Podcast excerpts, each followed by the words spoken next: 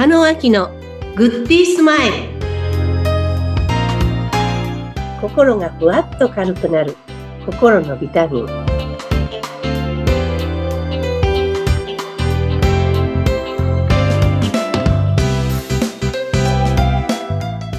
皆さんこんにちは。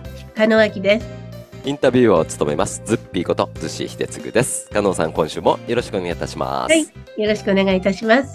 はいあのーここ数回の放送なんですけどもね、まああの、はた旅に出ようから始まって一生懸命って何？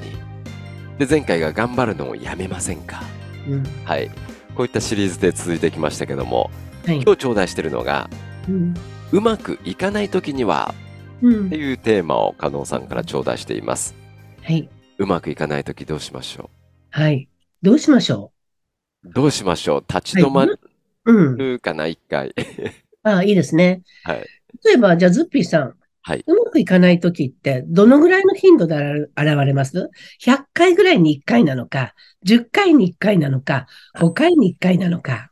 はい。そうですね。自分の中の判断基準ではあるんですが、うんまあ、うん、10の中に2回ぐらいは、ああ、これちょっとあんまりうまくいかなかったなっていう、2割がうまくいかないぐらいな割合かなって今思いました。いや素晴らしいですね。そうなんですか。ありがとうございます。ほとんどがうまくいかない状況なんですね。だって、相手は他人だし、はい。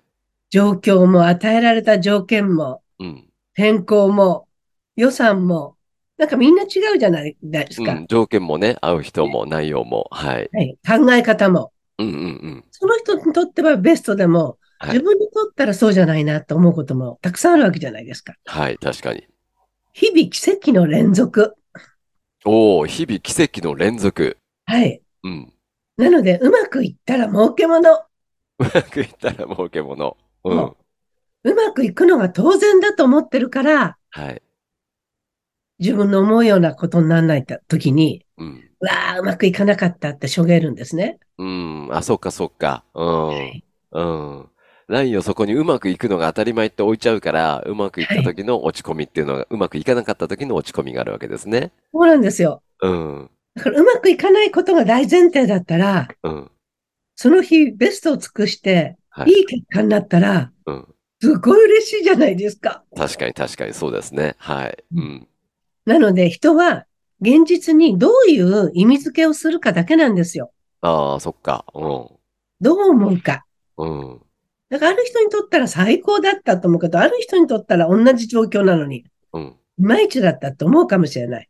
そうですよね。その判断基準って本当人によってとか、そのセクションとかパート、立場によって、うん成功とか不成功とかって、基準全然違いますよね。でしょ？うん、ですよね思います。。うん。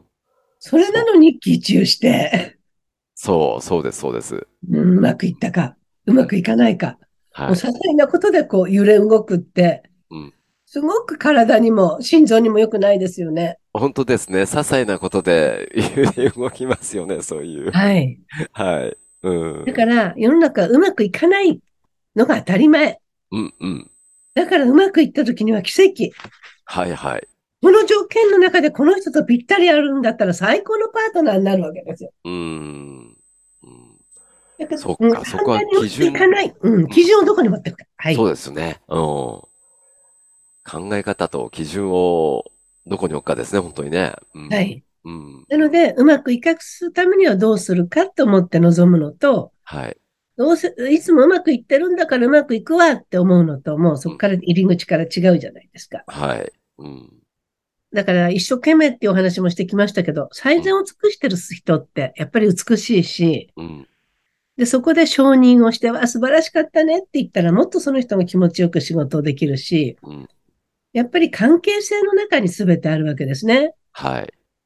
だからその関係性をうまく保つために、どういう見方をして、どういう言語を使っていくかが、うん。いいコミュニケーションになっていくわけですよね。はい、はい、はい。うん。でもその入り口として、まずその人がどういう気分で臨んでるかがその後の結果に全部つながってしまう。うん。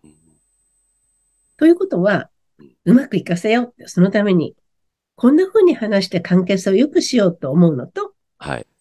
その入り口でうん、いや、この辺でやっとけばうまくいくようになるよ、きっと、と思うのと、全く違ってくるわけですね。うーん。さあ、どうでしょうズッピーさん。その通りですね。まずあの、そう、その成功とか失敗の、その自分の線引きのボーダーラインをまずどこに引いたかっていうところっていうのは今グッときましたね。お話聞いててね。う。うんん。そうなんです。うん。で、そこに集中して一日辛い思いをしたり、うん。ずーっと寝ながらそのことばっかり思考で繰り返し繰り返し思ってたり、うん。そのことがまた明日の元気じゃ元気じゃなくなるかにつながっていくわけですね。うん。そうするとか。全て現実って自分が作ってるんだなって思います。うん。本当そうですよね。うん。そうか。ただ、あの、今日ね、頂戴したテーマの中で、うまくいかないときにはっていう中で、はい例えば、あの、成功失敗の判断基準というお話はあったんですけども、はい例えば、うまくいかないときには、例えば、方法を変えてみるとか、はいそういう考え方っていうのも正解なんですか？そうですね。それと今日、そう、私今日お伝えしようと思って忘れたのは、はい。なんかうまくいかないし、なんか答えが欲しいなと思うときには、うん本屋さんに行って、はい。本、本屋さんの書棚の前に立って、うんわあ、今の私にぴったりのヒントを与えてくださいってうんうん。お願いするんです。はい。そうすると、うん目の前にある本の何ページを開くとそこに自分が求めてた答えがあったりするんですね。おー、本屋さんに行く。うん。そう。だからそれも頭の中のことをぐるぐるぐるぐる、頭の中にあるものは自分が経験したものですよね。はい、はい。でも経験したものにこういう考え方だって意味付けしてるものだったら答えにならなかならないかもしれないんですよう。ん。はい。だけど第三者とか外からの要因って自分をの中にないもんだから、はい。